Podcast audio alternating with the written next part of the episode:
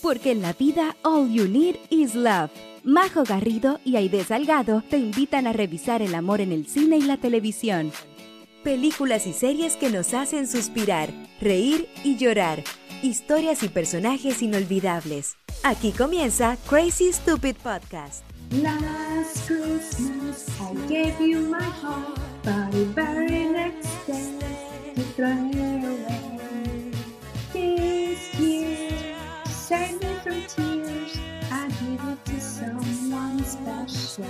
¡Ay! ¡Ve querida! Muy bienvenida a ti y a todos los Crazy Lovers. Yo soy Majo Garrido. Muy bienvenidos a un nuevo capítulo de Crazy Stupid Podcast en nuestra época favorita del año, de querida. Eh, el último capítulo navideño esta semana que ya estamos ahí a puertas de que venga Santa a visitar a los que se hayan portado bien. No sé si estamos en la lista, de querida o no.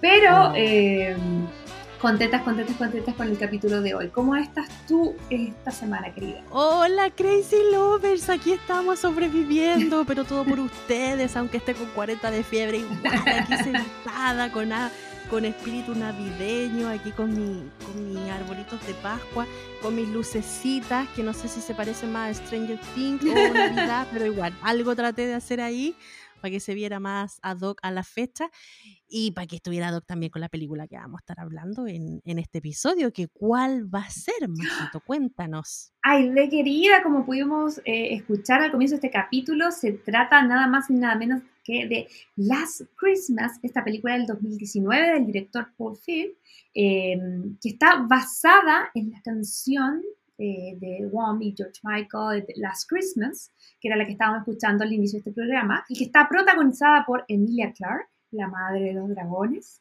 Henry Golding, The Crazy Rich Asian, y también en esta misma película nuestra querida Michelle Yeoh, que también es eh, una actriz increíble, Emma Thompson y un montón de otra gente en esta película eh, que se estrenó, insisto, el año 2019 y que yo no había visto y que tenía muchas ganas de ver. Eh, así que agradezco que me hayan eh, dado ese empujoncito Crazy Lover porque va a estar muy entretenido este capítulo. Es una película que tuvo mucha buena recepción cuando la anunciamos en redes sociales, así que yo creo que estamos contentas de la de a lo mejor eh, el interés que despierta. Le agradecemos a todos los Crazy Lovers que nos recomendaron esta película y todos los mensajitos que nos llegaron diciendo que era una de sus favoritas. Así que nada, pues ahí quédense a esa parte de nuestra segunda sección que va a ser Hablemos de Roncon, que vamos a estar hablando ahí, pero al hueso de lo que nos pasó y sentimos con esta gran película que obviamente una producción británica donde nos muestra un Inglaterra ahí iluminado por todas las luces y los brillos de Navidad con unos actores de primera, el papel de Matt Thompson se lo roba, eh, Emilia Clarke también está espectacular. Y eh, Henry Golding, ahí voy a dar mi opinión después en Hablemos de Roncon, pero creo que me cambió la percepción del ¡Ay! vamos a estar atentos entonces, pero antes de comenzar a eh, sumergirnos en el mundo de esta película, eh, queríamos recordarle a todos eh, que si nos quieren seguir en nuestras redes sociales, ya saben, somos Crazy Stupid Podcast en todos. Estamos TikTok, YouTube, eh, Instagram, eh, página web y esas cosas para que nos vayan a revisar. Les vamos a dejar acá más antecedentes y por supuesto que ojalá nos puedan seguir y evaluar en Spotify. Igual nosotros estamos siempre súper atentos a, a todo el tema de las redes sociales, eh, porque nos llegan todas las semanas mensajitos, así que queríamos eh, leer algunos de ellos ahí de querida. Cuéntame eh, cómo reaccionó la gente esta semana cuando le dijimos que íbamos a ver esta película. Sí, como les contábamos, toda la gente estuvo muy emocionada. Por ejemplo, guion bajo, Maeti guion bajo dice, amé esta peli. La pillé una vez de casualidad en el cable y me enganchó al tiro. Me reí mucho con la Emma Thompson y su lesbian pudding. ya vamos a hablar del lesbian pudding. Todas. Nos reímos mucho. Después Susana-Chao dice, vi esta película sin mucha expectativa y al final sí me gustó. Además, tener las canciones de George Michael es un plus 100% recomendable. Y ahí sí que estamos todos de acuerdo porque definitivamente George Michael es un personaje más en toda esta historia. Así es. Y Renacer.creaciones77 nos dice, me encantó esta película debido a lo inesperada que fue la historia y terminé llorando a mares. Oh. Cata.agua23 dice, amo esta película, música más Navidad, más Henry Golding, ¿qué más se le puede pedir a la vida? Toda la razón, Catalina. En verdad, eh, esta película igual es, lo, trae casi todo. Poliars dice, vi esta película sin mucha expectativa y terminé llorando a mares. Me encantó. ¿Tú lloraste en esta película? Porque yo lloré una vez. No, pero sí me emocioné. Yo lloré, a mí me corrió la lágrima. Yo pensé que lloré llorona, pero de verdad creo que no. Parece que soy yo la más llorona de las dos. ¿Sabéis cuándo? Pero ¿sabéis que lloré esta semana? ¿Mm? Vi Pinocho de Guillermo el Toro no, no, entremos en ese tema. Ahí lloré. también. No, yo lloré como Magdalena, especialmente cuando el grillo le dice a Pinocho por qué los papás hay, hay, hay, una frase ahí que por qué los papás a veces. Sí, yo te estaba mirando con cara de no la spoilers. Bueno, fue como que. porque he estado ahí, Crazy lo ver obvio. Si de repente uno se cansa, es mamá se cansa, y es como y el corazón se me hizo triste y fue como que... y traté de verla con mi hijo, pero no, no, no, no, no engancharon. De hecho, mi hija me dijo, ay mamá, qué creepy, como que le dio miedo. Mm. Pero no, hermosa, mm. hermosa, hermosa, hermosa, hermosa. Sí, No, es de, no es de nuestra, eh, como, no es una rom-com, pero sí definitivamente una, una recomendación. Creo que si pueden verla este, este fin de semana, está muy bonito. Aparte, todo es una joyita desde el tema de la animación hasta cómo toma una historia mega hiper conocida y le da, destaca lo que rescata y destaca lo que lo fuerte de la historia, pero también crea mucho más y la expande, así que está increíble. Yo creo que con esa lloré. Y después de venir de Pinocho de Disney, o sea, es que esto no, no, no, no hay comparación. No, no, no, es que ni siquiera se molesten en compararla, no es que no sí, De hecho, a mí me dio lata haber visto la de Disney. Porque no sabía, de verdad que no sabía que venía la, la de mm, Guillermo del Toro y era como, ok, em, yo siempre sale en película nueva Disney, la intento ver, todas estas como, no sé si live action, pero las nuevas versiones de película y ahora qué ganas de no haber visto la de Disney para no haber tenido tan como fresquito y haberme sorprendido aún más, pero no, a mí una joyita eh, Netflix. Y lo otro que sabes que estuve pegada, ahí de querida, no sé si cómo haya avanzado o no, es la serie de Netflix de Megan y Harry. Oh, ¿Sabéis qué me pasa con eso? ¿Mm? Que yo creo que se les dio vuelta al plato a estos locos. Mm. Porque ellos pensaron que la estaban haciendo de oro contando su historia, mm. pero la crítica lo está haciendo, pero miércale. Eh, y no solamente británica, sino que la gente de, este lado también, como de Latinoamérica, que a lo mejor está bien lejos de lo que es la realeza y toda la cuestión, también lo están catalogando así como que, weón, minos cuicos quejándose de todos los privilegios y todas las cuestiones que tienen. O sea, como que tampoco genera una empatía de parte del Ah, yo estoy en desacuerdo. A mí me pasó al revés yo he escuchado N comentarios y he visto, por lo menos en mi círculo de redes sociales, que dicen, ay, un, ricos quejándose de sus privilegios, ¿cachai? Es que, ¿sabéis que Ese pensamiento que yo creo que sí, debe ser muy común. A mí me pasa que uno se queja de lo que vive, ¿cachai? Obviamente yo no le puedo exigir a Harry que entienda, ¿cachai? Al, eh, no sé, pues como los problemas reales. Yo siempre he dicho eso como que a lo mejor cuando nosotros nos quejamos en este podcast de, tonteras para otras personas, ¿cachai? Como, ay, uy, tuvo resfría, mansa cuestión, ah, tuvo fiebre, mansa... y eso puede ser terrible para ti porque te cagó toda la semana y para alguien puede ser nada. Em, como que al final terminamos siempre invalidando los problemas del resto. Es cierto que, que la gente vive en una burbuja y eso hay que cambiarlo, ojalá que sea más realista, pero yo creo que, que Harry de todos, porque yo soy súper como team, o sea, me gusta mucho ver el tema de la monarquía desde chica, no es que apoye la monarquía, pero de pura copuchenta, eh, siempre estoy como leyendo la historia y yo creo que de todos ellos, el que más se parece a la Diana y el que más ha podido como salir de la burbuja de lo que una persona hiper, mega, super, duper privilegiada puede salir es él, ¿cachai? O sea, no, obviamente él nunca va a tener calle, ¿cachai? Porque tendría que nacer de nuevo. Pero yo creo que me pasa mucho como, como verlos a ellos como dentro de una jaula de oro, a todos, no solamente a Meghan y Harry. como qué paja cuando chica y, cuando William era estupendo y soñaba con ser así como, ay, conocer a un príncipe, casarme. Ahora, bueno, qué paja, weón. Yo veía la historia y decía, weón, qué lata tener ese nivel de autocontrol, tener ese nivel de crítica, tener ese nivel de, bueno, te tiras un peo y, y, es todo mal, ¿cachai?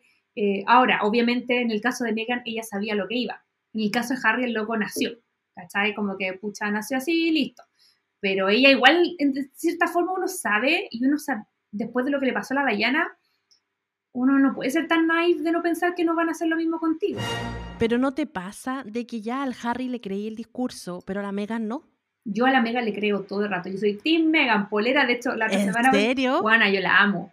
Creo que, creo que la, creo que no entiendo por qué genera tanto odio. De verdad que no lo entiendo.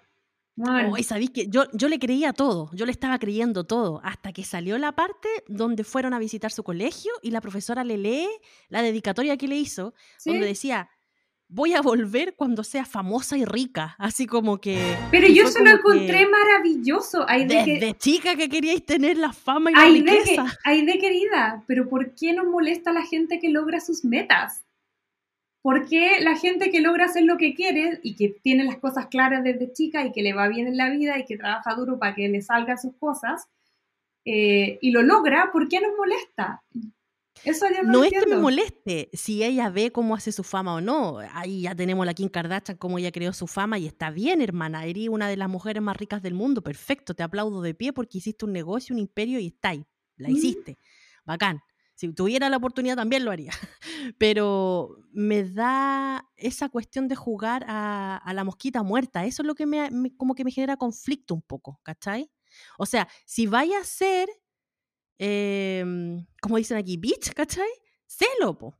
¿Me entendí? No, no vengáis aquí como, ay, mosquita muerta. pero ¿por qué, pero ¿por qué querés ser rica y famosa de ser bitch? Eso es lo que no entiendo. En el sentido de que todo lo que pasó de casualidad no se lo creo, como que yo creo que estaban... Pero ella nunca dijo que fue casualidad, ella dijo, a mí me arreglaron una cita con el príncipe. Y si yo vengo mañana, tú no estás casada, y vengo y te digo, bueno, te tengo, te tengo una cita con Harry. ¡Guau! Yo voy. es que no tiene. Yo siento que. y por eso me alata que la, la mueven tanto de. Oh, lo tenía todo planeado. Loco. Si viene mañana a tu hermana y te dice, ¿sabes qué? Eres soltera, no tienes ningún compromiso, no tenés con nada. Y te dice, ¿sabes qué? Te hago una cita con el príncipe de, no sé, Suecia o de Inglaterra y todo, bueno, vaya hasta aunque sea por curiosidad. Yo no creo que haya ninguno de los crazy lovers que esté escuchándonos que tuviera la oportunidad de tener una cita arreglada con el príncipe Harry y dijera, no, es que tengo que ser fiel a mis principios, es que no. Bueno, bye. ¿Sí o no? La raja se le sea, Sí, bye, pero dártela así como. No, si, mira, si me da lo mismo, o sea, como te digo, me da lo mismo el tema de que si está con el Harry o no. El tema es su cuento de que, ay, yo no sabía, ay, es que yo googleé, eh, vi su perfil en Instagram y vi que le gustaban los elefantes. Anda, amiga, viví en un que no sabía quién es Harry. Sí. No, yo creo que, yo lo que creo es que, claro, obviamente debe haber un discurso creado, pero también que tiene que ver un poco con eh, el hecho de tener que cuidar tus palabras.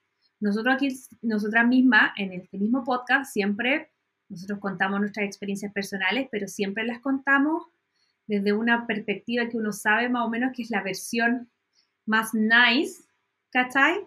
De lo que pasa en la realidad. ¿Por qué? Porque la gente siempre te destruye, por ango por mango. Entonces, claro, si, si a lo mejor ella lo ubicaba perfecto, yo creo que todo el mundo ubicaba perfecto a Harry. Pero si tú decías eso, más era como, ah, interesada, bueno, a lo mejor no lo cachaba y viene un pote de esa, no lo sé. Pero yo encuentro que, para mí, a mí me pasó al revés. Me dio la sensación de que mm, qué lata haberse enamor que estar enamorada de alguien donde tengas que escoger y dejar tus cosas. Porque, porque yo, yo no, he terminado, no he terminado los documentales, voy como recién cuando, cuando ella está embarazada, ¿cachai? De Archie. Ay, pero si nosotras lo hicimos, pues nos enamoramos de alguien y tuvimos que dejar a Sí, pero tú no pero tú no perdiste a tu mamá, tú no dejaste de hablar con tu mamá y tus hermanas por Mauricio, tú no tuviste que elegir. Hay una frase súper heavy que Harry dice, y que es que él se siente culpable porque finalmente él decía, Megan tenía papá, puede ser como bueno o malo como las weas, pero tenía papá. Y al entrar en una relación conmigo, creó el conflicto de que el viejo se aprovechó y vendió las cosas a los tabloides y eso quebró la relación y eso hizo que ella ya no tuviera papá, entre comillas, ¿cachai? Y eso pasa solamente porque es Harry. Si ella se hubiese emparentado con cualquier otra persona, su relación con su papá habría seguido igual, ¿cachai? Entonces, a eso me refiero con que, que paja tener que elegir y ambos, obviamente él también ha tenido sus costos, ¿cachai? Eh, pero a mí me pasa, insisto, yo tampoco estoy diciendo que son inocentes palomas. Yo creo que nadie puede decir que no sabe quién es Harry, quién es William, quién es la Diana. Tú sabías en el tete que te metí. Pero por otro lado, yo encuentro súper heavy el tema de la salud mental, de cómo normalizamos, y ahí viene mi gran conflicto, porque yo soy full consumidora de las cosas de la realeza. Tengo un montón de, tengo literal, colecciono las cajitas de té, escucho los podcasts, veo las fotos, me compro los libros. Y luego digo, ese es el mismo asedio que, que llevó definitivamente la muerte de Diana y yo a él lo veo al revés, como tratando de defender a su señora, si la tipa estaba a punto de ella, no sé, pues tenía, eh, qué sé yo, pensamiento suicida por el asedio de la prensa, que yo creo que eso yo se lo compro todo el rato. De verdad que eh, creo yo que es súper difícil estar en cualquier cargo público siendo mujer. Yo lo veía también en el libro de la Michelle Obama, Em, que ella era una cosa más por, tendencia política, pero lo que ella dijera se tergiversaba. Y a lo que hace se tergiversa. Y yo estoy segura que nadie es 100% bueno ni 100% malo, ni Carlos, ni William, ni Harry, ni la Megan, ni la Kate. Todos deben estar pasando por eso, pero por eso te digo, como que para mí ellos están en jaulas, ¿cachai? Y, y no es como, ay, pobre niño rico quejándose de cosas, es como que paja que el nivel de privilegio eh, cuarte tu libertad, porque qué rico, o sea, no es que diga que rico tener privilegio, ojalá todos fuéramos iguales. Pero, por ejemplo, otro millonario que, por ejemplo, los más millonarios del mundo, yo creo que ni tú ni yo sabemos quiénes son. Esos buenos la están haciendo, porque tienen mucha plata y nadie los cacha. Pero estos locos tienen plata, pero son famosos, ¿cachai? Entonces, están como en la palestra pública. A mí me, me dio lata. De hecho, no he llegado a esa parte, pero en el tráiler decían como que ella perdió un bebé entre medio, no sé si entre medio de, la, de Archie Lilibet o, o después de Lilibet, yo creo que fue de Archie entre medio. Y tenía mucho que ver con, como con lo mal que lo estaba pasando en ese momento por algún escándalo. Y es lo, mismo, lo mismo que veíamos en The House of Dragon, cuando... Ay, se me olvidó, ¿cómo se llama la protagonista? Ra... Rainira.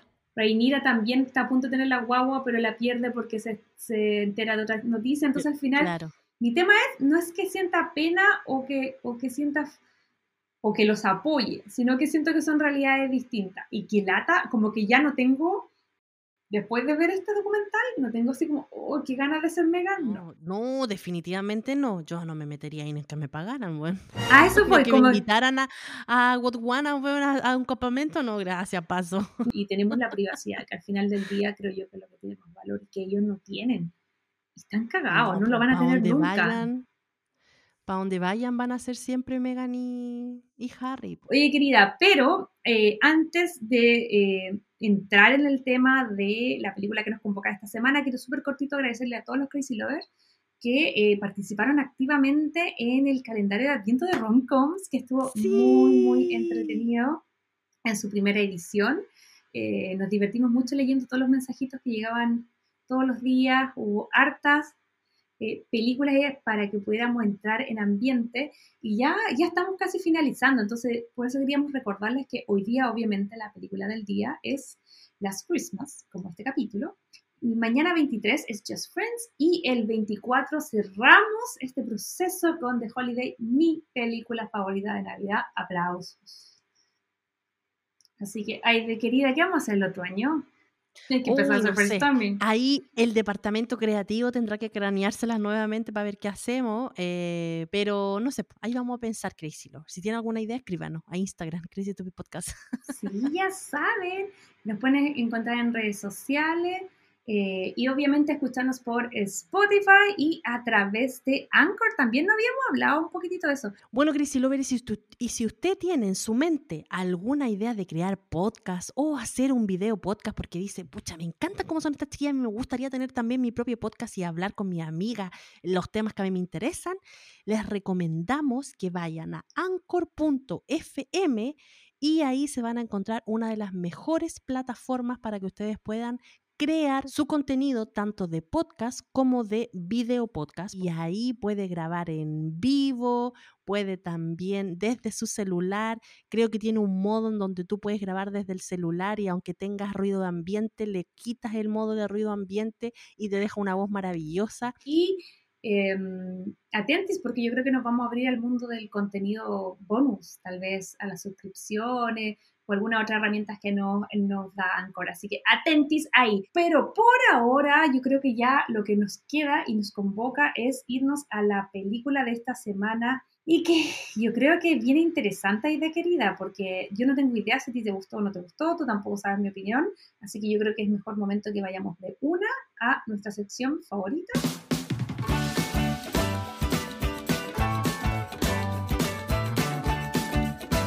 Hablemos de Roncom.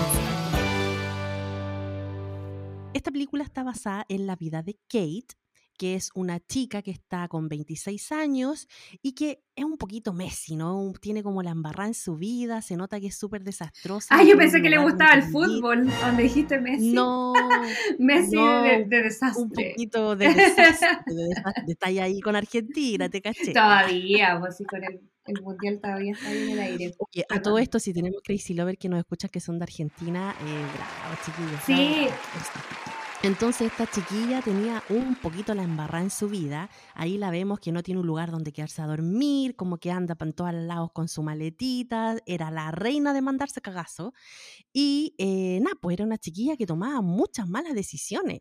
Y a través de la historia nos, nos, van contando un poquito de que hay un porqué de todas estas malas decisiones. Nos hablan de una enfermedad, de una cosa que le pasó y ahí ella cambió, ya no era la misma. Y a pesar que tenía alrededor gente que la quería ayudar, y que se preocupaba por ella, ella no Mm. veía eso y solamente iba a su ritmo y a lo que ella pensaba que era mejor. Perdón, es que daba la sensación de que como que no tenía mucho rumbo, como que no tenía mucha proyección, como que no sabía qué quería, como que siento que Claro. estaba como que... Hay veces que uno se deja, se deja fluir y que vaya todo por buen camino, pero ella se estaba dejando fluir como en el mal camino, en el no avanzar en nada. Claro, que claro. como que así la estaba vemos al principio, por lo menos. Perdía. Perdía, perdía. Y bueno, lo gracioso de toda esta historia y por qué hacemos el nexo de Navidad, porque en realidad podría haber sido esta historia en cualquier época del año, pero eh, la evocan en Navidad porque ella trabajaba como elfo en una tienda de Navidad en, en pleno barrio centro ahí de eh, Inglaterra. Y nada, pues trabajaba con una persona eh, que era amante de la Navidad, entonces también ahí tenía su tienda, compraba sus cosas. Y ahí Santa, llevaba Santa. Y ahí ella llevaba mucho tiempo trabajando. perdón, Santa, que era interpretada por la increíble Michelle Yeoh, que ya la veríamos, bueno, por millones de cosas, pero recientemente por Everything and Everywhere at, Once, y también obviamente por ser la mamá de, de, de Nick en Crazy Rich Asian. Así que no, Sí, yo amo ya la hemos visto ya. Ya, ya, Sí. ya, ya, ya salió esa dupla ya acá. Bueno, y ahí van pasando cosas hasta que conoce a Tom. Y Tom aquí le viene a mostrar otro lado totalmente de la vida. Y aquí se forma una relación que no es relación, que aparece, desaparece y obviamente genera muchas preguntas Mm. en la vida de Kate. Y nada, pues ahí ya se empieza a desarrollar la cosa sabrosa. eh, y eso es más o menos el resumen de la película. No quiero contar más porque obviamente no vamos a explayar en, en todos nuestros temas que sacamos a partir de, de esta historia. Así que quería empezar preguntándote a ti, Majo, ¿qué te pareció esta película? Porque tú no habías contado el episodio pasado que nunca la habías visto. Es, Esta Mm. es la primera vez que la, que la veías. Entonces me interesa mucho saber tu, tu opinión. A ver, estuve pensando mucho porque tuve una sensación inicial de la película y luego la reposé un poquitito y, y creo que eh, en mi espíritu navideño de amor y de, y de, de- de dar- ver las cosas del lado más brillante, me gustó un poquitito más. Pero en un comienzo, no es que no me haya gustado, pero yo creo que esta película es de esas películas que entre menos sepas, mejor. Entonces, a mí me pasó que la encontré hermosa. Voy a decir todas las cosas que me gustaron. Me encantaron los actores. yo amo a Emilia Clarke, amo obviamente a, Henry eh, Golding y, a todo el elenco en realidad. Entonces, y además que Inglaterra, Navidad, o sea, Love Actually, todas esas cosas que ah, me encantan. O sea, es un candy. Pero em, el tema siento yo, y que, y que creo que después investigando para esta pauta, siento que no fui la única porque hubo un gran escándalo con el tráiler de esta película.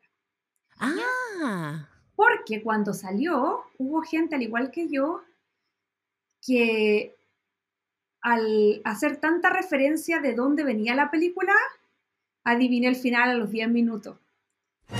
Entonces, lo mismo. eso me pasó, porque después leyendo los Crazy Lovers y viendo eh, que muchos de ellos se habían emocionado, que les había parecido súper como interesante el plot twist, eh, dije, claro, si tú no tienes información, incluso yo la vi con John y yo no tenía idea del link con la canción.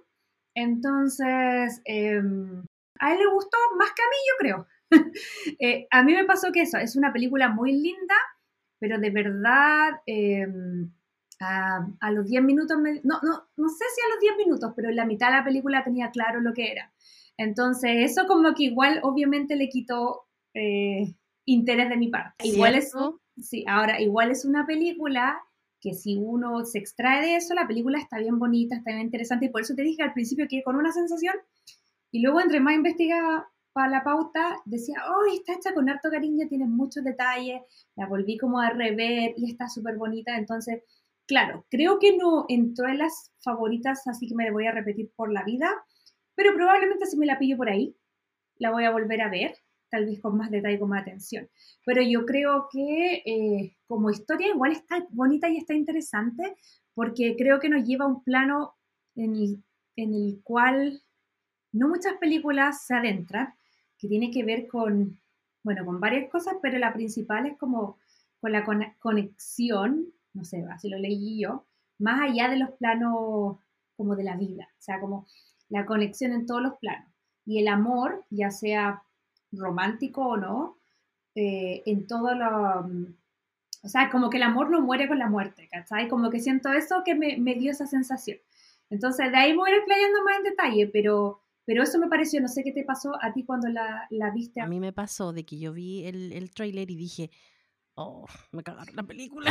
Es que, ¿sabéis qué?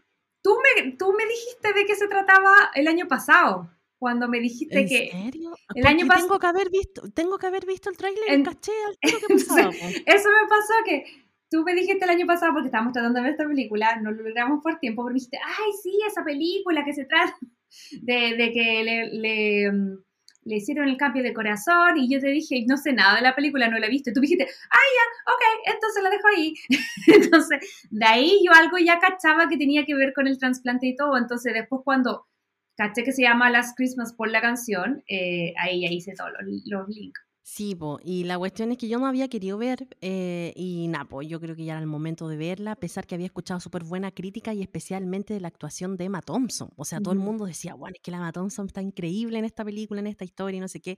Aparte, bueno, con la Emilia Clark que venía también de Me Before You, bueno, todos la conocieron también por em, su papel de Khaleesi en Game of Thrones, entonces ya esta era la segunda rom-com que ella estaba ahí más o menos en Historia de Amor, y creo que le quedan muy bien estos personajes, entonces yo como que se lo compré al principio. Em, pero lo que me costaba era creer el personaje de Tom, porque yo sabía que pasaba algo así, pero cuando la empecé a ver tenía una duda, ¿cachai? Mm. Y dije, ya, ¿será que la loca como que me pasé el rollo de que ella tenía un problema al cerebro y por eso se lo imaginaba, ¿cachai? Y nunca lo asocié con la cuestión del corazón. Entonces, cuando ya ella, lo invita, así como a su dormitorio, a, su casa, y, le toca el corazón, dije, ah, ya, tiene que ver con la cuestión del corazón. Pero más que roncom, a mí esta película me dejó la sensación de que son estas típicas películas navideñas que te dejan un mensaje positivo, en el sentido de que más que dedicarle tu amor a una persona más allá de lo físico, sino que de lo emocional, de la conexión y todo, para mí es, deja de ser un buen egoísta que estáis mm. pensando en tus propios problemas y mira con una perspectiva mucho más grande tu Mm. mundo y haz algo por las demás personas, porque eso es lo que realmente vale cuando uno está vivo. Es lo que tú haces y como tú influyes en los demás, ¿cachai? Y al final eso es lo que hace que el ser humano sea ser humano, que, que la gente se quiera, que tenga buenos momentos. Ese fue el mensaje que me dejó al final. No fue la conexión de, ay, lo romántico que podría haber sido esta historia si hubieran conocido. Mm, no, para mí fue como que, bueno, deja de ser egoísta, mira, o sea, acá, acá en este caso dicen mira para arriba, pero en realidad para mí era como cambia de perspectiva, ¿cachai? No vayáis como los caballitos así mirándose adelante y, y sin ver lo que pasa a tu alrededor. Tener una perspectiva más amplia de que si tú sufres, el de al lado también está sufriendo, también tiene un rollo. Y lo explicaban súper bien con el tema de la mamá, ¿cachai? La Mm. mamá era una inmigrante que tenía miedo porque la pasó mal y Sí. pensaba que le iban a volver a quitar todo lo que había tenido en su vida, porque recordemos que el personaje que hace Emma Thompson era la mamá, que mm, ellos son una familia yugoslava y tuvieron que arrancar por toda la guerra que pasó en su momento y llegaron a Inglaterra. Entonces Kate en algún momento se muestra de que ella eh, rechaza sus raíces y que por todos los motivos ella s- se cree inglesa y inglesa para arriba, inglesa para abajo, pero la mamá no, pues la mamá mantenía sus raíces y siempre estaba como en esa parada de que la iban a, a- a sacar del país, que se la iban a llevar de vuelta, que le iban a quitar todo, que a todos sus amigos lo habían matado. Entonces era una persona súper traumada, que Mm. la Kate no se ponía en el puesto de la mamá, Mm. ¿cachai? Ni en el de la misma- hermana, ni en el de ni la en el de la amiga, hermana, ni ni en en el del nadie, papá. porque estaba solamente preocupada de sus problemas y, y de lo que ella sentía y por eso se formó en una persona súper egoísta. Entonces al final Tom, que es el personaje de Henry Golding eh, y que es el que al final le dona el corazón a ella, viene como a cumplir este papel, ¿no? A Mm. decirle, yo te entregué mi corazón, eh, ocúpalo bien, ¿cachai? Eh, eh, y, y lo que yo quiero que hagáis es que te preocupéis por los demás.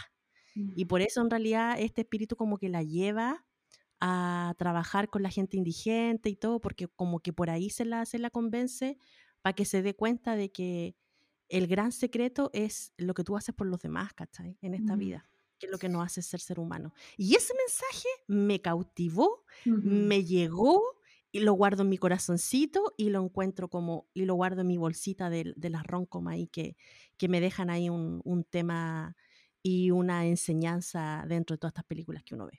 Bueno, y como le hemos dicho insistentemente, eh, obviamente esto es con spoiler, y el gran eh, secreto que visualizamos al final es que este personaje tan enigmático, Tom, que ella, la verdad es que va viendo a, a través de la historia, porque para contarles es que alguien eh, no ha visto la película, como nos decía la idea, la Kate eh, trabaja en esta tienda de, de cosas navideñas, y ahí es donde empezamos a ver como eh, sus primeras manifestaciones de que no le importa nada, porque eh, una, en uno de los primeros días, cuando ella ve como en la calle, ella ve a, a Tom, que igual, bien Tom, entonces se acerca, porque eh, nos dan a entender que ella estaba haciendo como mucho flaring, que estaba mucho coqueteando, que se metía con uno, con otro, y como que ella va y se acerca a él y todo, y después lo encuentra como medio extraño, como que se retrae.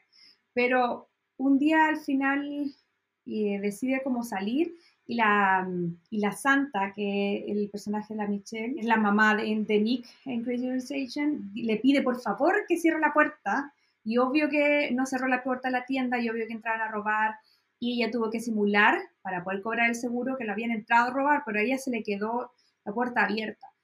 Entonces, me pasa con esta película eh, que en un principio nos muestran siempre como este tipo de, de, interacción entre Tom y Kate, que es bacán, que los actores me encantan, los dos son súper tiernos, me encanta cómo lo hacen, pero eh, como yo te decía, a mí me pasó que en la mitad de la película yo descubrí que el tipo estaba muerto, pero pasé por otras teorías también que te las quiero compartir, por si a alguien más le pasó. Que al principio de la película yo decía, este loco, yo sabía que tenía que ver algo con el corazón, porque eh, me habían dicho que eh, estaba relacionada con la canción Last Christmas, y la letra eh, literal de la canción es eh, Last Christmas I give you my heart, and the very next day you throw it away. this year, for, to save me from tears, uh, we'll save it for someone special, que es como, la Navidad pasada te di mi corazón y el día siguiente como que te lo farreaste. Esta Navidad, para evitar llorar, se lo voy a dar a alguien especial. Entonces, yo dije, Tate, esto es literal, el corazón, la niña cuando cuenta que está trasplantada el corazón, eh, yo dije, ya, la primera teoría fue que Tom era como el hermano de el que le había donado el corazón.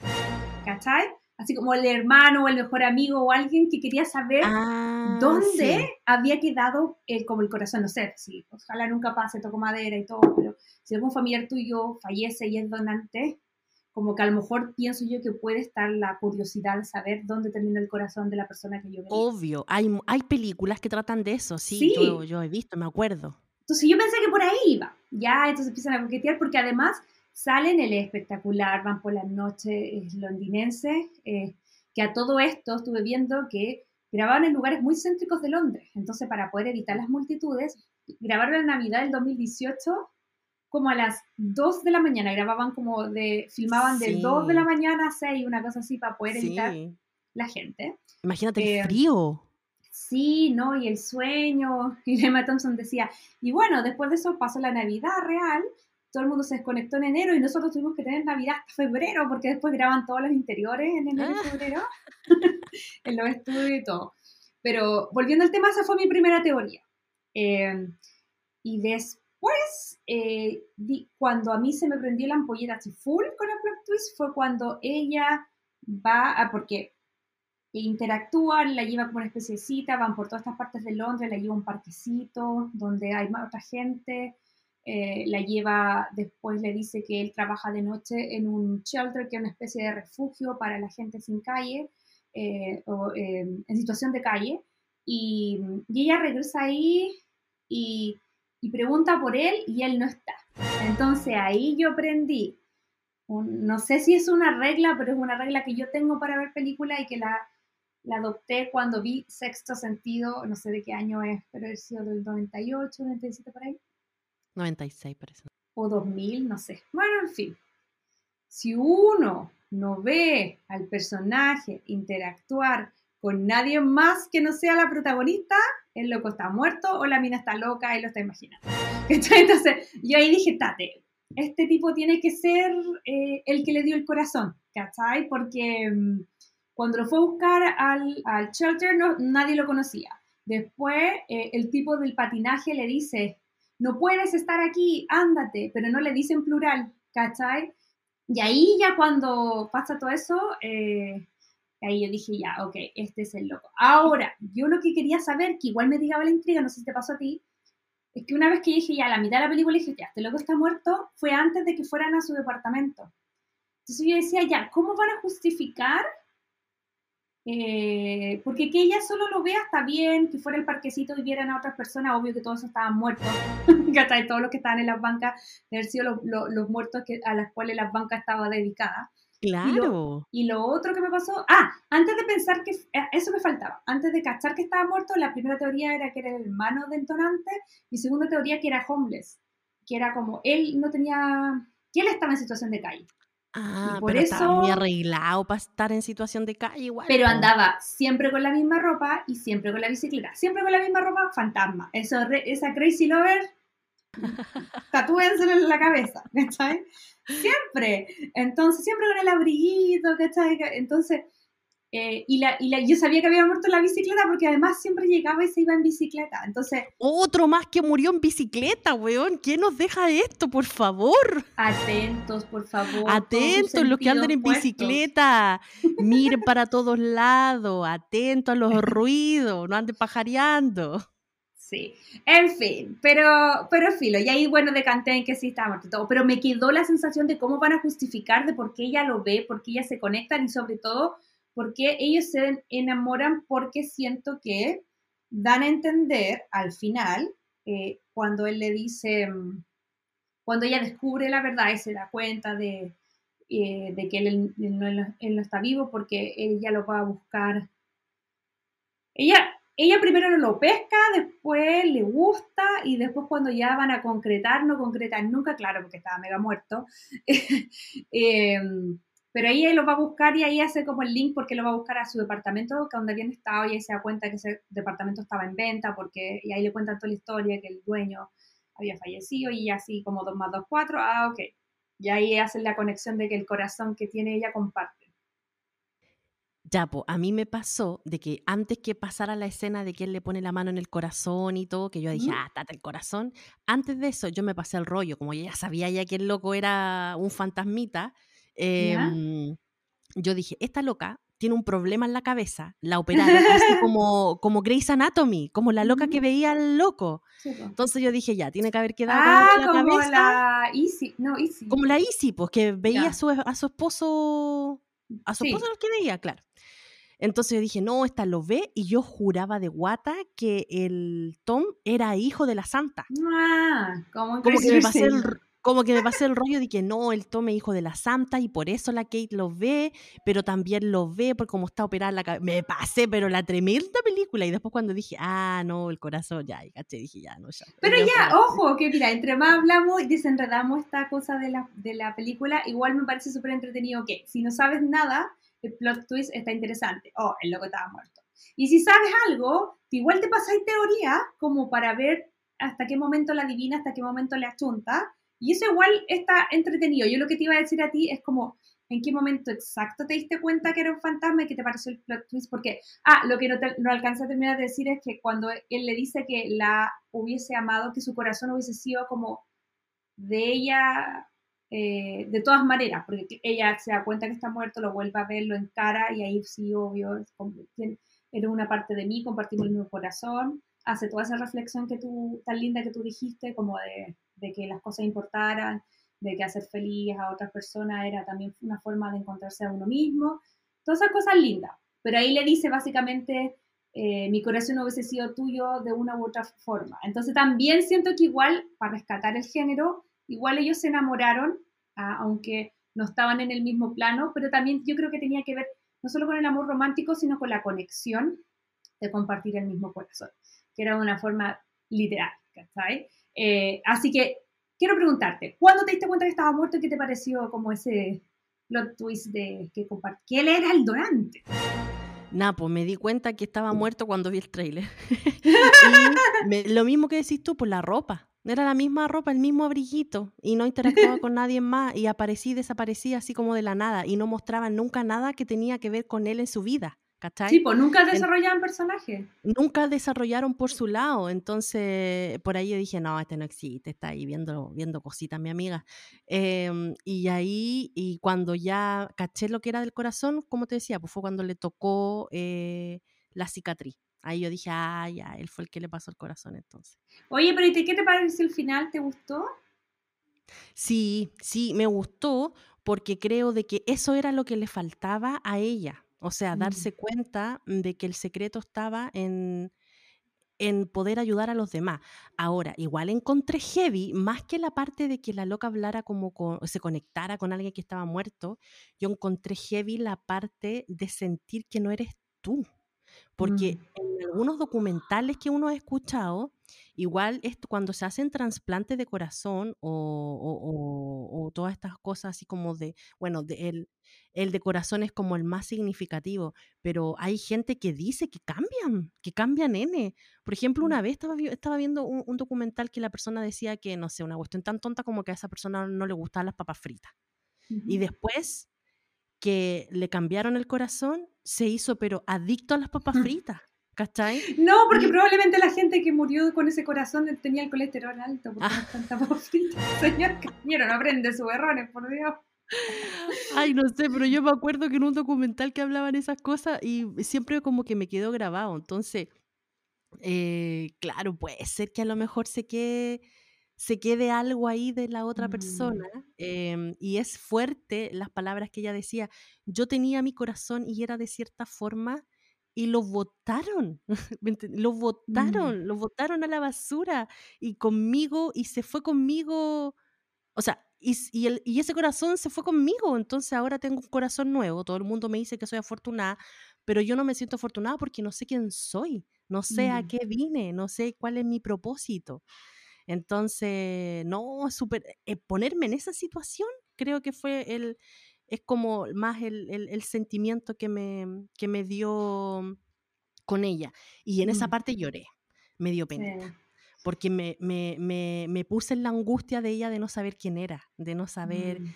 cómo para dónde iba la micro ahora, de que yo me conozco y ahora no me conozco. ¡Ay, qué mm. fuerte! Debe ser súper fuerte. Sí, eso no es un tema no menor. Por eso yo creo que esta película está interesante, está bonita, porque si bien tiene un contexto súper cheesy, como súper así cursi, de la Navidad, del amor, de qué sé yo, las cosas así como todas muy, muy, eh, como nice. Creo que en el fondo igual toca hartas teclas importantes. Está el tema de la identidad, el tema eh, de la muerte, el tema de la familia, el tema de la emigración, de, no sentirse parte.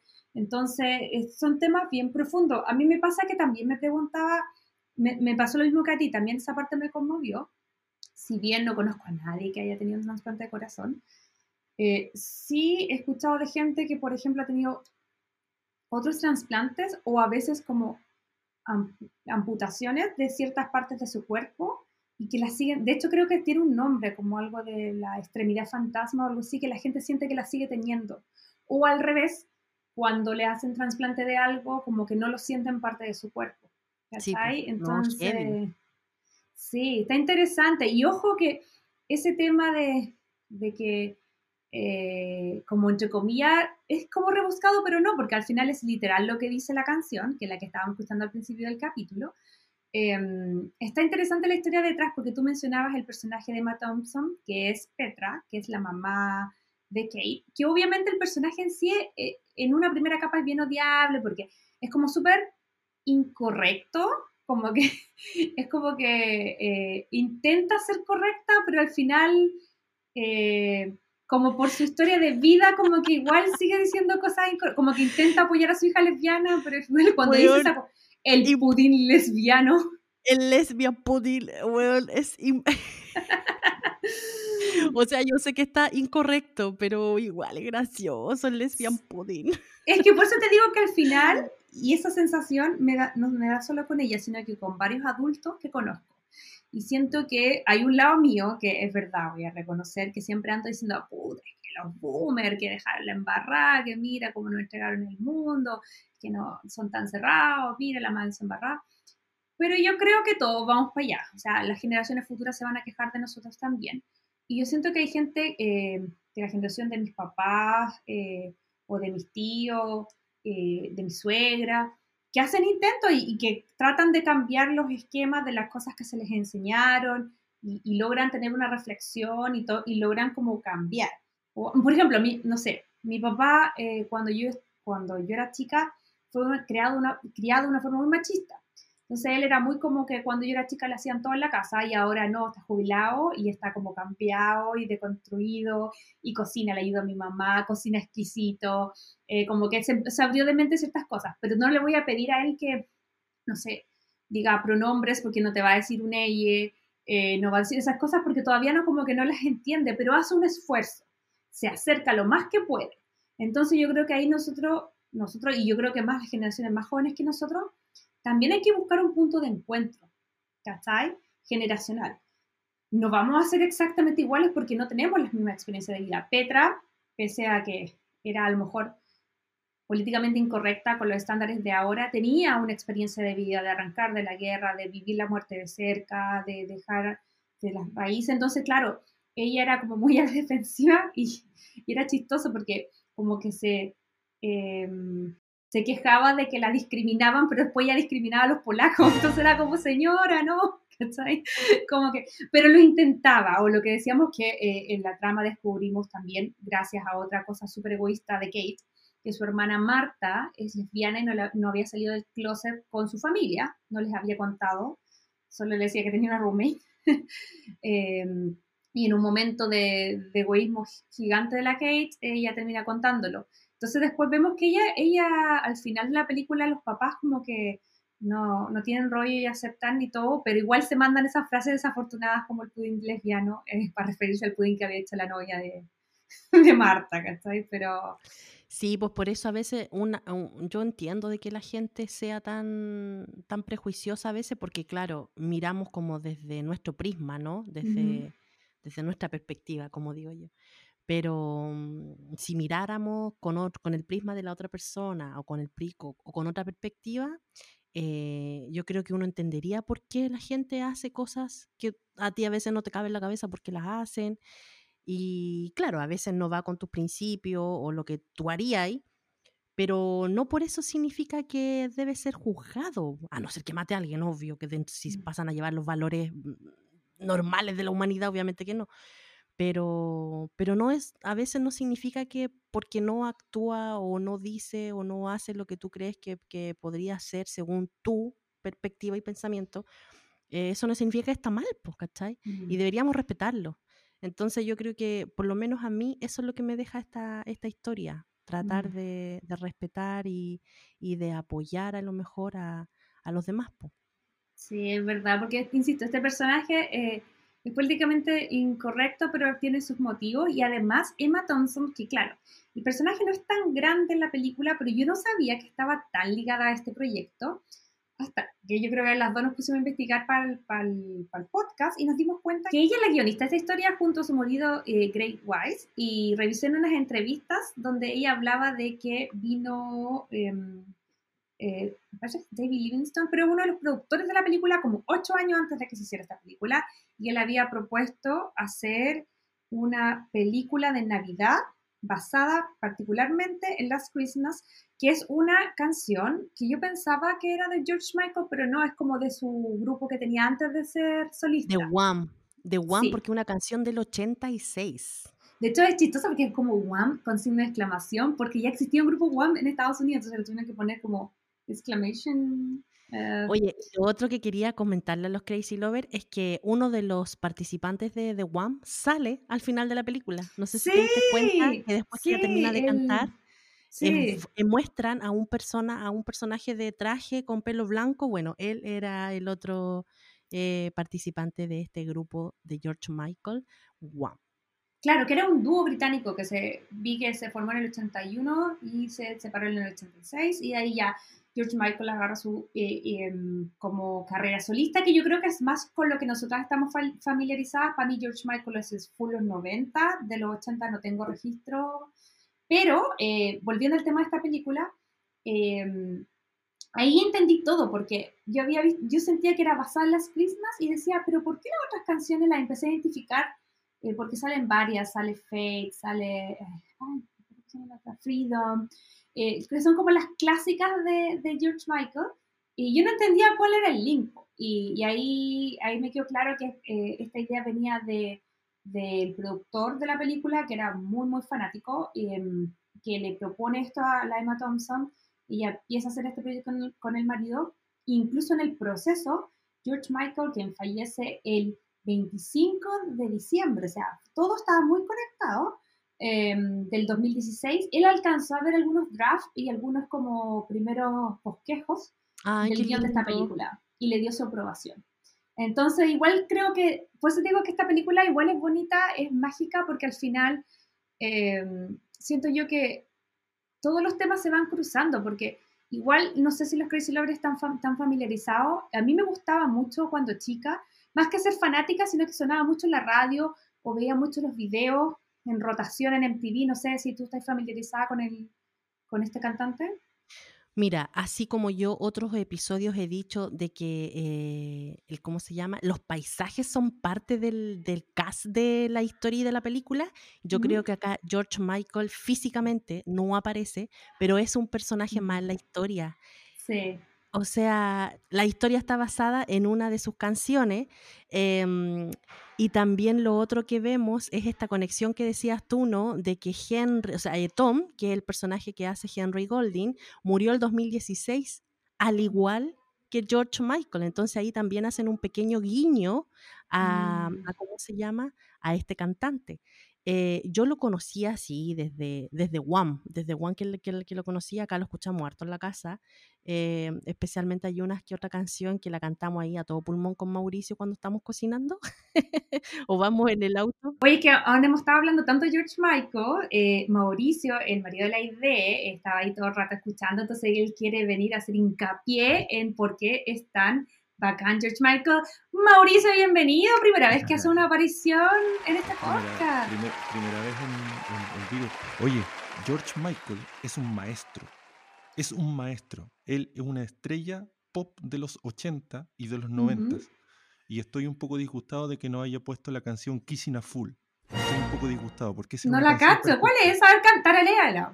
¿Cuál no es esa? Porque estoy un poco resfriado y no, no es bueno. Ah, ya la vamos a poner de fondo.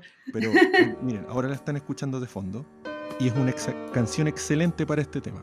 George Michael no solamente tuvo un gran grupo en Wham, hablaron, del, del, cameo de, del personaje de Wham.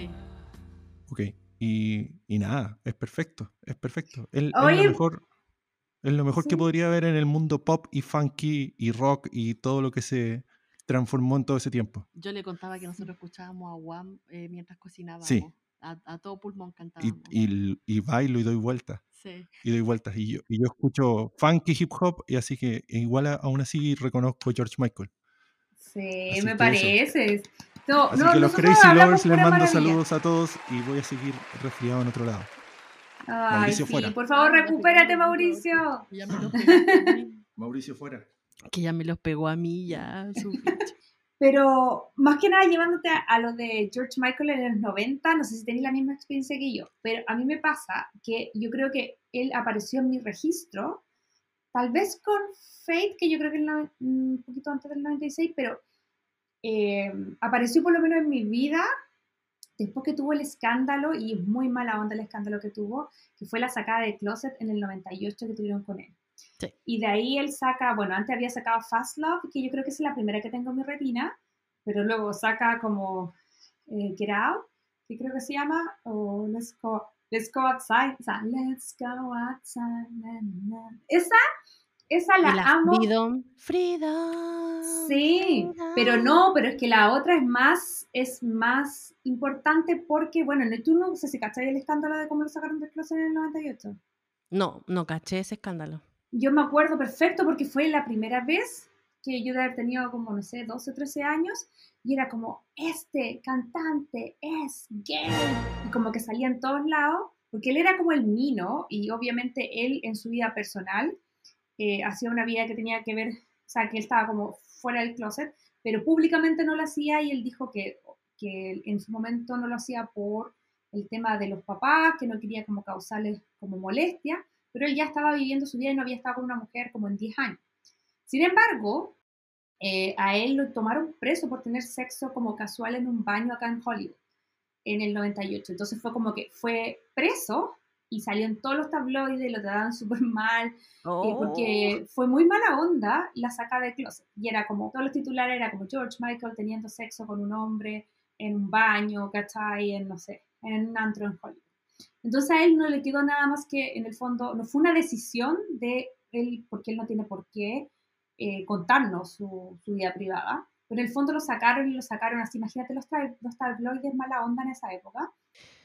Y que de hecho Ricky Martin salió mucho después del closet, pero igual por último fue su decisión, ¿cachai? Si eso está bien, si uno puede contar o no contar esas cosas, está en la libertad. Pero acá lo, lo violento del momento y también del post, es que lo obligaron a hacer una información que no tenía por qué ser pública. Entonces él en revancha, seis meses después, vuelve con un disco, es como ya sí, soy gay y qué, y muestra, si tú te fijas en el video, son puras parejas teniendo sexo en Los Ángeles en distintas partes, en la oh. calle, en un auto, en un ascensor, son parejas, parejas diferentes, entonces hay algunas que son como homosexuales, hay otras que son heterosexuales, pero acá el tema es que a todas al final del video se las llevan presas, ¿cachai? Y, y, en el mm. caso de las hetero, todas las mujeres arrancan y los hombres se van presos y todos los, los, gays que pillan se los llevan presos y después como que los policías terminan dándose un beso. Entonces yo como niña era primero, el primer videoclip que yo veía tan subido de tono, porque tú ves como simulaciones de, de sexo en vivo, ahí como, como que tú cachai lo que están haciendo, sexo oral, de todas las posiciones, en todas las hay uno en una oficina, en el auto, no sé qué. Entonces yo eso como primero, como con dos años, fue como, a ver, ¿qué es esto? Después dos, dos fue como, ah, ¿y por qué se llevan a los gays y no se llevan a los heteros? Esa era, fue mi, yo me acuerdo perfecto haber hecho esa reflexión de niña. Y después era como que al final, cuando terminaban los policías dándose un beso, yo decía, pero ¿por qué si se dan un beso ellos también son gays se llevan presos a los que estaban teniendo sexo? Te digo, reflexiones de niña de 12 años. Entonces, para mí, como que George Michael me pareció como súper importante para poder tener las primeras como curiosidades de niña con respecto a ese tipo de temas, ¿cachai? Porque fue, insisto, la primera vez que yo lo veía y rotaban en TV como loco. Y, y, antes de eso, no sé si antes o después, pero por la misma época, Fast Love, que también no habla de género mm. directo, pero sí en el fondo es como que te invita a un touch and go y chao, no quiere nada más y te lo dice directo. Y también es súper como sensual el video. Entonces yo como que para mí George Michael siempre fue un rupturista, amaba sus canciones y era como, como cuando tú ves que estás cuando niño, estáis como viendo algo que tú decís, mm, mamá, no, no sé, como que yo tenía esa sensación de que las letras, por ejemplo, decía así como, ya, eh, tengamos sexo, no importa nada. Y yo así como que cantaba y entendía las letras y era como decir, como cuando los niños en una letra hay una palabra garabato y como que tú la decís como más fuerte, no sé, en Molotov la gente dice más fuerte puto, ¿cachai? Como que otra palabra. Entonces con las letras de George Michael me pasaba eso, que yo estaba aprendiendo a hablar inglés y como que cachaba, mmm, esto está como pecaminoso y obviamente más cantada la canción, ¿cachai? Como, eh". Así que, eh, no sé, como que cuando, volviendo a la película, vi que era toda la, todo tenía que ver con él, me hizo mucho razón, ¿cachai? Porque el personaje de Kate, si bien esta vez la identidad no tiene que ver como con, con tu preferencia, o sea, no, tiene que ver con tu identidad sexual, tiene que ver como con otro tipo de identidad, también como que él toda la vida buscó saber quién era y finalmente cuando lo encontró se murió, ¿cachai? Entonces igual fue triste y llevado a, los personajes, creo que Kate eh, tiene muchos espíritus, ¿cachai? Como de de Jorge Miguel. Me da risa decirlo en español. ¿se escucha Jorge Miguel, ¿verdad? Suena así como, ¿what? Sí, anyway. Pero... Oye, pero no olvidemos lo que pasó también hace poco. Me, me, causa curiosidad que tú lo hablas así como tan espantada, así en los 90 pasó eso, cómo fueron así. Pero no olvidemos que ahora, este año 2022, pleno siglo XXI, mm el actor de, que hace el personaje de Nick de Heartstopper, esta mm. preciosa serie que en algún momento vamos a estar comentando también en este podcast, tuvo que también decir abiertamente su preferencia sexual porque los fanáticos y el fandom empezó tan insidiosamente mm. a molestarlo y a decirle que como una persona que, que no era de la comunidad gay podía hacer un papel así, no sé qué, y al final tuvo que salir haciendo un comunicado sin que él lo quisiera hacer. Diciendo, oye, mi preferencia sexual también es esta, eh, como para aclarar por qué estaba haciendo el papel. Como gracias por sacar al del closet a un joven de 18 años. Entonces, como... bueno, no sé, la gente. Es que, ¿sabéis, ¿sabéis que se relaciona lo que tú decís? Porque a eso me refería con que siento que, bueno, no sé, si yo no digo que nosotros seamos la mejor generación, para nada, yo creo que, no, no sé, hay muchas cosas que no comparto con mi generación, pero siento que la gente mayor es más como hacia un lado, tal vez más conservador, porque creo yo que con la vida te tiende a poner más conservador, y los jóvenes son como un poco más rupturistas y como que quieren todo nuevo. Entonces a mí como que romperlo todo, y eso también está bien, porque es lo que genera los cambios. Todos, o teníamos 17, 18 años, queríamos hacer esos cambios. En el camino nos fue dando paja, y, ahora como que eso va así, pero... Eh, pero lo que yo quiero decir es que yo siento que la generación más joven, si bien es más liberal, es tan liberal que la, la cuestión es circular, entonces pasa al otro lado de ser demasiado estricta. Demasiado. Eh, ¿Cachai? Como que se van para el otro lado cuando algo es too much, para cualquiera de los extremos, demasiado liberal, demasiado conservador, como que al final no escuchas al otro. Y ese es el problema. ¿Cachai? Como que yo siento que, que, por eso tal vez, si bien es la misma situación, son diferentes ángulos.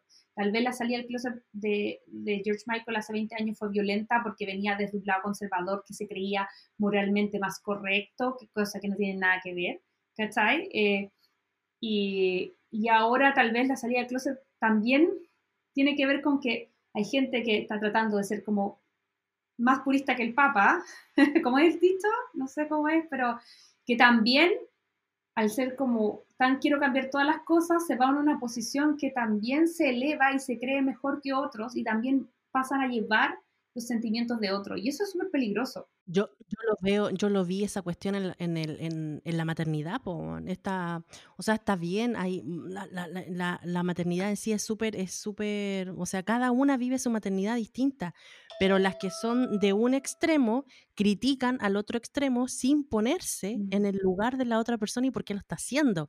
Insisto, es el tema de esta película. No ver hacia, hacia adelante, ¿cachai? Mirar hacia arriba y ver que hay más posibilidades en el universo de cosas distintas. Y al final ese es el... Y todo lo que estamos conversando llega ahí a ese tema. Nosotros no tenemos la verdad. Nadie tiene la verdad.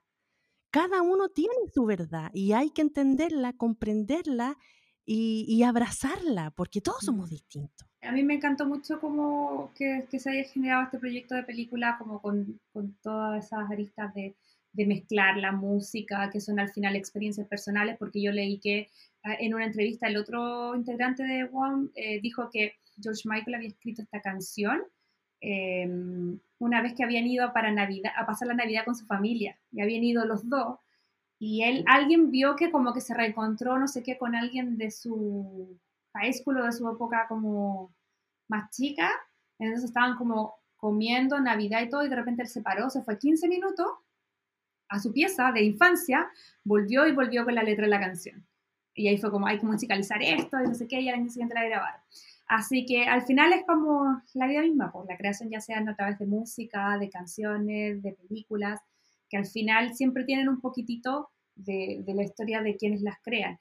Oye, pero volviendo a la película, quiero preguntarte, ¿qué te parecen a ti en general los dos personajes principales? Ya esbozamos que creo que las dos concordamos en que eh, tal vez eh, el personaje de Kate es un poco egoísta, pero si podemos desglosar un poquitito, ¿qué te pareció en, más en general? Porque igual era egoísta, pero también era, yo creo que es algo mucho de la Emilia Clark, que es como muy espontánea, muy chispeante, eh, me encantaban los diálogos a mí que tenían entre ellos, como que, como que en algún momento, creo que sale hasta en el trailer, que dice así, algo le dice Tom y él le dice, no voy a salir contigo porque eres muy raro, chao. como que tiene como ese humor medio sarcástico que también está muy entretenido, no sé qué te pasó, qué te pasó con el personaje de Kate y como con la, cómo lo, lo llevó a la vida eh, la Emilia Clark. ¿No te pasó a ti que cuando viste su personaje te trajo a la memoria algunos aspectos y algunas salidas de la chica de Me Before You? Sí, yo creo que, yo creo que la actriz debe ser media así. Sí, entonces yo creo que igual le pone eh, harto de su esencia, que yo creo que estos personajes no sé si lo podría hacer otra actriz. Eso es lo que me mm. pasa. Yo de verdad me puse a hacer el ejercicio de que otra actriz podría haber sido, a lo mejor la Rachel, la Rachel McAdams podría haber sido, que también es como bien mm. así, pero ella es como más emotiva. Esta no es tan emotiva, es como torpe, pero torpe chistosa.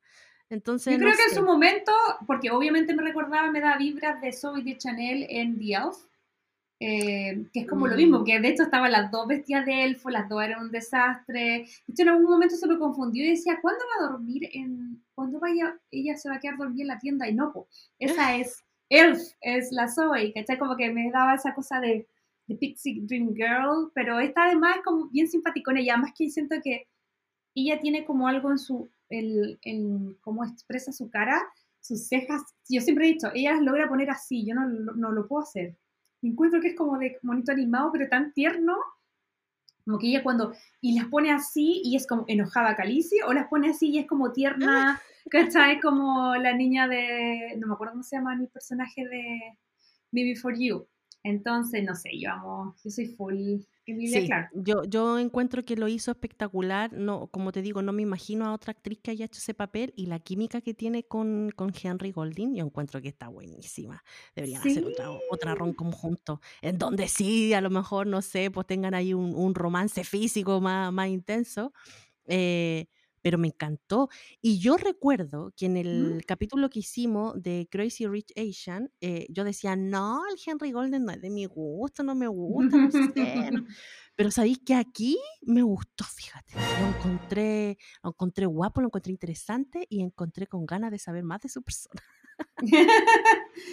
a mí no me pues. Sí, es, no sé, es guapo, encantador. Creo yo que también tiene esa cosa como de chispa que tal vez el personaje de Nick en Crazy Rich Asian como era como, como objeto de, de, deseo, en el sentido que todas querían estar con él, a lo mejor no podía demostrar tanto eso, pero en este de acá, que era como un personaje, entre comillas, más, más como común y corriente, pudo brillar más esa simpatía, porque recordamos que él se hizo famoso siendo em, como presentador de, programas de viaje. Y ojo, porque él sería como, me, me carga este niño, pero sería, ¿cómo se llama el, chileno que va para todos lados viajando, que es el dueño de la agencia de Masai Travel? Claudio Turra. Ah, que, tuvo un escándalo porque supuestamente no le pagaba bien como a la gente de, de producción de su programa. Pero bueno, escuchaba muchas buenas cosas, comentarios del interior de eso, pero en fin. La cosa es que él era como eso, como que eh, terminó teniendo un programa en la tele, pero era muy autodidacta. Y cuando lo, invitaron a el show de Jimmy Kimmel, o no, sí, el de Jimmy Kimmel, em, y a hablar de esta película, le mostraron como em, el video de cuando él estaba haciendo como casting, estaba tratando de vender su programa como de viajes, porque él era como, como nosotras, él es, él es de, él es de, nació en Inglaterra, pero sus papás son de Malasia, entonces él iba constantemente a Malasia entonces lo que él quería hacer era como venderle a un canal de Malasia, em, como él explorando Londres, Inglaterra y Europa y hacer como su propio viaje, que al final le resulta, y él, termina siendo presentador de viajes y está en esa. Una chilena en California cualquiera. Sí, o terminar en la tele, o sea, no en el cine. Ay, de querida, nadie sabe. La cosa es que em, como que yo siento que ahí él desarrollaba mucho su, simpatía, como la cosa de media Anthony Bourdain. Entonces yo creo que ambos tienen esa cosa que hace súper clic y como que tiene buena química. Y yo creo que además, el, el Emilia Clarke es súper bueno mencionar que si bien es ficción el tema del corazón, yo creo que ella se conecta súper bien con el tema de las enfermedades de vida o muerte, porque eh, contémosle a los Crazy Lovers, no sé si tú sabes los accidentes como que ha tenido la, la actriz en y en un periodo de tiempo que igual joven, porque ella pasó a ser calici, creo que a los 23, 24, y ahí es cuando tiene el primer accidente, de, le da una, o sea, es un aneurisma el que le da, y que casi la deja así como sin memoria y todo, volvió, siguió siendo em, Game of Thrones, y como en la tercera temporada le, le dio un segundo aneurisma, entonces ella es súper activa en todo el tema de, de crear conciencia, de hablar de la enfermedad, de, de juntar fondos, ¿cachai? Entonces, igual yo creo que ahí en eso conectaba un poco con el tema del personaje. Definitivamente, como decía la Majo, entre grabación de temporada de Game of Thrones tuvo estos dos accidentes y nada, pues, o sea, imagínate lo que es para un actor tener problemas de memoria o tener problemas en la cabeza, yo creo que se te va la vida porque el actor lo que más hace es memorizar texto, trabajar como con su mente y todo, entonces... No, que me trae a mí, cuando dicen aneurisma, yo descubrí esa enfermedad también. Eh, por cuando falleció la Carolina Fadek, esta actriz chilena, que era la que salía en Rompecorazones, oh, Estúpido Cupido. Y ella tuvo un aneurisma y falleció. Entonces fue como la primera vez que yo escuché esa enfermedad, que igual siempre me ha dado como cuco. Em, entonces, claro, ahí, por lo menos en el caso de la Emilia, ella ha podido sobrevivir y reponerse. Y lo otro que no tengo claro exactamente cuál es la enfermedad, pero es una enfermedad degenerativa que sufre ahora Bruce Willis no sé si viste la foto que lo mostraban celebrando Navidad como en noviembre, octubre, por ahí con su familia, que estaba su familia actual, más su ex señora con las hijas, la de mi y la hija, y decían que era porque mm, su enfermedad estaba a tal nivel que probablemente la fecha que llegáramos a Navidad, él no iba a poder comunicarse, porque no recuerdo exactamente qué tiene, pero iba a perder esa capacidad. Entonces decidieron adelantar la Navidad, ¿cachai? Y es como heavy porque él es como el duro de matar, no sé es como heavy ver Lo que pasa es que son enfermedades degenerativas que van atrofiando como mm, el, cerebro, entonces, claro, va, va perdiendo capacidad de memoria, de, de lógica. No es como el Alzheimer, es, de hecho era como más fuerte y más rápido también. Entonces sí, sí supimos esa historia de, de Bruce Willis, triste igual. Volviendo a la película, eh, me gustó y me gustó en la química y me gustaron no solamente los personajes principales, sino como que de secundaria ya hablaba un poquitito de la familia, pero igual em, quería como hablar un poco de, la familia de Kate, porque ellos también tienen un temazo, que es el tema de la emigración, de la integración. Y, y si bien ellos la película aparte cuando están en Yugoslavia, están cantando y todas las como canciones de Navidad y todo. Después vemos que, por ejemplo, Kate no tiene acento y se nota como muy británica, como, como que hace un esfuerzo gigante y entonces de repente como que entiende, pero no, no habla en el otro idioma. Y vemos un par de escenas que están, ella está como en un bus y viene un, tipo inglés muy racista y, y, que trata muy mal a otro migrante y ella como que al principio no hace nada y después le habla cuando ella se bajó. Entonces, como que vemos también esa cosa de querer pertenecer, eh, que igual no debe ser fácil porque tanto, mira, Francia, Inglaterra son países que no se han caracterizado nunca por ser muy buena onda con sus emigrantes. Eh, y yo me acordé el tiro de, ¿cómo se llama? el vocalista de Queen, y como que mm, nunca asumió hasta mucho después como su, su ethnicity, como su identidad, de dónde venía su familia, porque eh, obviamente lo habían discriminado eh, cuando era joven, entonces tampoco te dan tanta ganas de, de añadir capas de discriminación ¿cachai? Como a tu lista. Y el amor a ella misma, porque con esta situación del bus, ella al final como que se reencontraba con sus raíces y pudo empatizar, ¿cachai? Con estas personas que estaban siendo vituperiadas por este inglés pesote, ¿cachai? Entonces, ahí también vemos de que ella cambia el switch y que reconoce sus raíces que la hacen ser ella como es.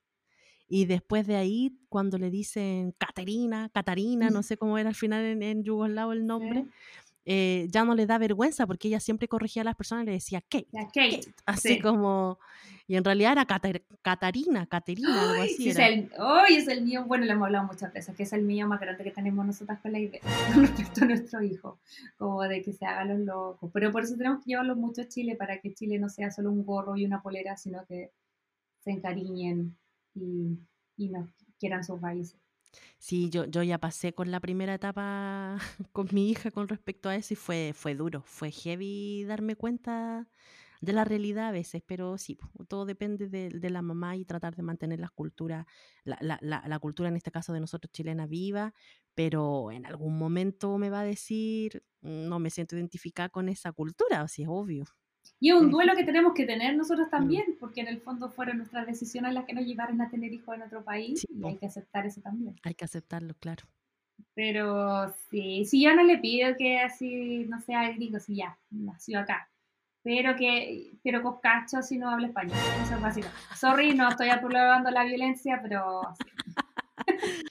Oye, Majo, pero yo te quería hacer una pregunta que aquí yo creo que es el hilo que vamos a ir a tejer y a mm. coser dentro de esta historia. Yo creo que para irnos después a los corazoncitos, porque te quiero hacer una pregunta bien importante y es, mm, ¿qué ingredientes debe tener una película navideña para que cumpla tu requisito y tú digas, esta es una película navideña, me encanta y, ya está en la fórmula perfecta para hacerlo. Y lo otro que también te quería preguntar era si, ¿cuál es tu movimiento favorito?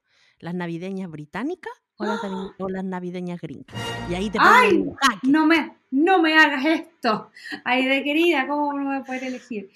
¿Qué ingredientes? A ver, eh, pucha, no sé, para mí el tipo de película navideña tiene que ser esperanzadora, tiene que haber como una especie de amor, historias, una o varias de amor que suceda en Navidad, pero que tengan que ver con, el darse cuenta, eh, no solo del amor romántico, sino que del amor en, en, general. Casi todas las películas comparten eso, que la gente se reencuentra con su familia, con un amigo con el que no hablaba, con el ex, con los hijos.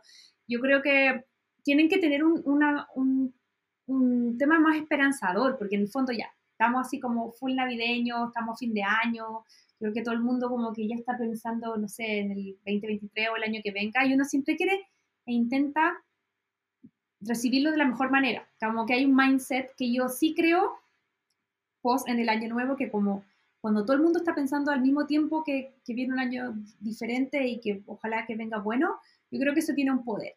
Entonces yo siento que la Navidad es como el primer paso a, ese sentimiento. Entonces, todas estas películas, ninguna, incluso esta, que estaba muerto, que no sé qué, eh, aún así es esperanzadora, aún así te deja como con un mensaje positivo. Y uno ve rom-coms navideñas para entretenerse, no queréis ver cosas densas, no queréis ver como cosas tan violentas, a no ser que te guste Die Hard, pero ya tuvimos esa, esa discusión el año pasado. Entonces, además, que la ciudad sea parte. Yo creo que en las grandes películas, em, Nueva York generalmente o Londres son como los lugares, ¿cachai? Que, que son como con nieve, que oscuro, que, que las luces navideñas. Y cuando tú me preguntas cuál, dificilísimo, porque eh, yo creo que son distintos estilos. De hecho, creo que le escuché a la Emilia Clark, lo puedo dejar por ahí en una puñita, pero ella decía que las películas románticas británicas tienen como el humor británico un poco más sarcástico, los personajes son un poco más, ¿cachai? Como, como que todo un poco menos nice y los gringos son un poco más floppy, ¿cachai? Como que todo es medio perfectillo. Pero yo creo que eso es idiosincrasia, porque el gringo en general anda en busca de eso y el británico tiene como un, tema más denso. Yo, como soy chilena, puedo divagar por los dos y a mí me gustan a mí me gustan ambos, entonces te voy a poder y te voy a decir que prefiero The Holiday, porque tiene un poquito de, de Inglaterra y un poquito de Estados Unidos. No sé qué te pasa a ti. yo creo, tan polite, tan polite, ¿no? Es que no es, no, no es de polite, es que, hay, es que no es eso, es que yo, he luchado toda mi vida con este sentimiento. A mí me gusta todo. Soy una disfrutona, ¿hay cachado ese, ese audio? Entonces a mí me pasa que generalmente te ponen en el ejercicio de decidir y pucha, a mí me gustan ambos. Yo soy agridulce, eh, me gusta ser chilena, me gusta mi vida acá en Estados Unidos, me gusta comer el manjar con queso, como que me gusta todo. Entonces, una cosa para mí como que yo subo como que me gusta el pop, el rock, el agro, pero ya tuve mi época funky, como que, no sé, así soy ahí de querida. no es que no quiera quemarme, quemarme con algo, es que me gusta todo y, no, me gusta renunciar a algo porque me gusta otra cosa. Yo a ti tengo la tinca que te gustan más las británicas, pero solo porque te, creo que te conozco, ¿no? ¿Tú crees? ¿Sabes qué me pasa a mí? Eh, me gustan un poquito más las británicas, pero es porque siento de que no son absurdas. A veces las gringas son absurdas en Navidad, porque ellos le dan más sentido a esta cosa familiar en Thanksgiving. Porque Thanksgiving para ellos es como más de la unidad, la familia y todo. En cambio, las británicas, cuando son de Navidad, dejan un mensaje bien como importante y fuerte dentro de la trama que casi siempre es eh, comparte con los demás, eh, no seas egoísta, disfruta este momento, eh, ama sin mirar a quién, y cuestiones así que te dejan como chiquitito, no son tan absurdas. a mí por lo menos no me ha tocado ver una película de Navidad que fuera absurda, ¿cachai? Y te debo decir que The Holiday es británica, no es, o sea, es como, parece que es más británica que gringa. Sí, pero es producción 50-50. Yo me acuerdo haberlo averiguado cuando hicimos el capítulo. Nancy Meyer, Nancy Meyer gringa. Ella es la directora de Holiday. Igual las dos están, hay, hay gringas que me gustan mucho, también hay británicas que me gustan mucho, entonces pues, no, no te puedo decir si una es más favorita que otra, pero creo que le gana un poquito más la, la británica por todo lo que te estaba contando. Oye, y lo último, quiero destacar una frase que dice el personaje de Tom, que yo creo que deberíamos cerrar antes de irnos a los corazones esta, esta película, que dice, eh, cada pequeño acto en el día forja el carácter. Uno está hecho de todo lo que hace. Y yo creo que al final eso es como la gran enseñanza que nos deja esta película. Maravilloso. Sé que de verdad una película que está llena de detalles. Voy a partir yo con los corazones. Debo admitir que a mí no me, no, mm, al principio no me había quedado con buena sensación porque, la, que ya dije, la vi en el final. Pero ahora que eh, la investigué, la hemos conversado largo y tendido acá con la idea, eh, creo que como siempre me anduvo media convenciendo que le subiera un puntito. Em, así que le voy a dejar tres corazones porque yo le quería poner dos porque la había adivinado así como... Y me aburrí porque la había adivinado. Sí, pero sí, tengo derecho. No es de mis favoritas de Navidad, pero es una súper buena película y yo creo que después de todo lo que hemos hablado, la quiero ver de nuevo. Y yo sé que es una de las favoritas de ustedes y eso habla de que es una película muy linda. Yo tuve la mala suerte que tenía demasiado antecedente nomás. pero, pero sí me gustó. La recomendaría y la vería yo creo que la próxima Navidad. Ay, de querida, ¿a ti cuántos corazones le pones? Yo le voy a poner cuatro corazones porque no es así, no está al nivel de la boda de mi mejor amigo o un eterno resplandor sin recuerdo, pero está buena, a mí me gustó, está bonita, me dejó este mensaje, así que yo creo que me quedo con mis cuatro corazoncitos. Ok, Crazy Lover, y con eso estamos cerrando este capítulo navideño y toda esta temporada que a nosotros nos encanta. Eh, ya a partir del año pasado pueden ir a revisar todas las películas que estuvimos viendo en el año 2021, que son Love Heart, eh, la trilogía del diario de Bridget Jones. También estuvimos revisando Love Actually y The Holiday, que para mí todas esas son todas una perla, son un clásico. Y este año también estuvimos revisando varias eh, como Mientras dormías, eh, las, los fantasmas de mi exnovia también están mega relacionados y por supuesto las Christmas. Así que si se quieren mandar un maratón de Navidad eh, este fin de semana, por supuesto que la invitación está hecha, que nos puedan escuchar, ya saben, en Spotify, seguirnos en nuestras redes sociales que les vamos para continuación. Ustedes saben, todas son ese super podcast.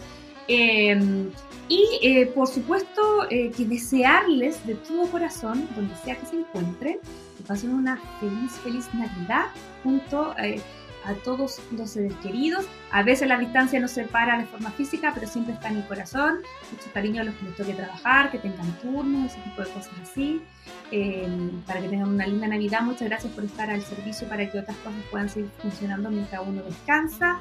Eh, mandarle muchos cariños a mi familia que la adoro y, mm, y, a todos los Crazy Lovers desearles lo mejor, lo mejor esta Navidad. Pásenlo bien, toman rico, eh, vean Roncon y pasen tiempo con la gente que quieran, que al final creo yo que es lo más lindo de la Navidad. ¿Tú hay de querida algún mensaje? Sí, yo les mando un cariño muy grande, sin virus ni bichos, a todos los Crazy Lovers que nos escuchan. También que les deseo que pasen una muy feliz Navidad junto a sus seres queridos. Un abrazo grande también a aquellos que por ese motivo no pueden estar con sus seres queridos o les toca trabajar o están lejos. También les mando un abrazo grande. Eh, sé que a veces eh, son difíciles estas fechas para toda la gente que estamos expatriada, así que también harto ánimo ahí a todos los chilenitos eh, o distintas personas que estén fuera de sus países y lejos de su familia. Un abrazo grande y ojalá lo podamos haber ayudado a acompañarlo, aunque sea un ratito, con esta hermosa película. Así que sin más que eso, les queríamos recordar que esta próxima semana Vamos a estar, y ya estamos ahí en la previa de para, para, pa, pa, pan, para, para, pa, pa, para. Así que vamos a estar. ¿A ti te? ¿Qué te va a pasar la próxima semana? Y me quería que estés en la previa de qué? No, pero es canción de Tommy Rey. Ah, pero ese es un año más, po. ¿Qué, ¿Qué tenía en la mente? No sé por qué se me Ya cachamos cuáles son tus panoramas de la próxima semana y de quería. Perfecto. Ay, lo único que quiero es no estar enferma, mujer. Ya. Bueno, em, vamos a estar analizando la película Noche de fin de año, que tiene un cast chiquillo soñado. No sé si la trama dará como para extrujar todo este tremendo cast que tiene, pero lo único que le puedo decir es que está Sara Jessica Parker, Jessica Biel, Ashton Kutcher, eh, Michelle Pfeiffer, Zac Efron, la Halle Berry, eh, la Lisa Milano, Robert De Niro, ¿no? Bueno, se mueren con el cast que tiene esta película. Yo no la he visto nunca, así que ahí les vamos a estar contando eh, cómo nos va con, con esta historia.